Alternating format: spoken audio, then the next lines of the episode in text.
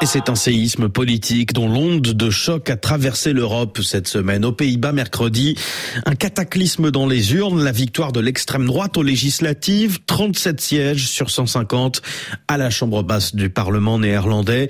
Le xénophobe et islamophobe Gerd Wilders est arrivé en tête, le résultat d'une campagne où les autres partis sont allés jouer sur son terrain, celui de l'immigration. Les électeurs ont finalement préféré l'original à la copie. Rien n'est encore fait. Les tractations ne seront pas faciles, mais le dirigeant populiste de 60 ans pourrait arriver au pouvoir. Bonjour Daniel Valo. Bonjour Julien. Gerd Wilders et son parti, le PVV, devenu la première force politique néerlandaise. C'est une première dans ce pays et c'est un événement que personne n'avait anticipé. Oui, alors euh, les instituts de sondage avaient noté euh, dans les tout derniers jours de campagne une dynamique en faveur de l'extrême droite, mais ils n'avaient pas vu venir cette victoire très large et d'autres candidats étaient annoncés comme les possibles vainqueurs de ce scrutin. Au lendemain du vote, c'est donc en effet une énorme surprise, comme en témoigne le journaliste néerlandais Ariane Kortever.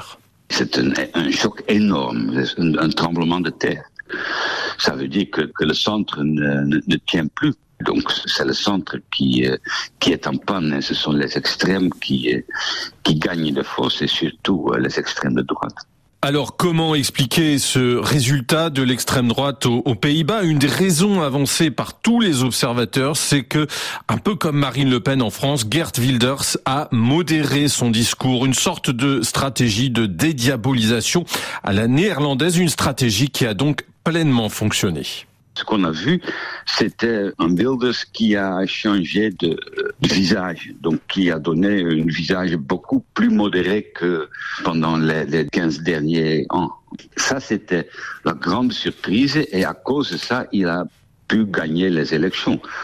La plupart des gens ne veulent pas ces propositions extrémistes, mais ils veulent un Wilders un peu modéré. Un discours plus modéré, Daniel, pour un dirigeant qui avait habitué à des prises de position radicales, extrémistes, notamment à l'encontre de l'islam. Des prises de position qui lui ont valu des condamnations en justice et des menaces de mort, car depuis des années, Gert Wilders vit sous escorte par crainte d'un attentat contre sa vie. Alors durant la campagne, il a baissé d'un ton, s'est montré plus consensuel. En revanche, son programme n'a pas reste toujours aussi dur sur les questions d'asile et d'intégration. Christophe de Vogt, président du conseil scientifique de la Fondapol et spécialiste des Pays-Bas.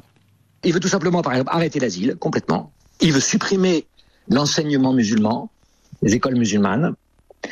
Il veut supprimer le voile dans les bâtiments publics, dans les services publics, y compris chez les usagers et il veut inscrire euh, le caractère judéo-chrétien euh, de la culture hollandaise dans la Constitution. Non, le programme reste très dur. C'est le ton qui a changé. Le programme reste toujours fondé sur ce que je viens de vous dire et sur une rhétorique très anti-islam. Et ce programme anti-islam est bien connu des Néerlandais, mais cette fois, durant cette campagne électorale, Gert Wilders a insisté sur l'économie, sur le pouvoir d'achat, sur les difficultés du quotidien, avec notamment le problème du logement. L'astuce euh, de, de Wilders, ça a été de faire le pont entre les deux en disant, bah, écoutez, on n'a pas de maison pour les Hollandais et on, et on donne priorité aux, euh, aux réfugiés d'asile. Son thème général, c'est qu'on gaspille de l'argent euh, pour les autres et pas pour les Néerlandais. Ça, c'est le thème, on va dire, transversal de tout son programme. Ça va de l'aide aux demandeurs d'asile à, à l'aide au développement qu'il veut supprimer.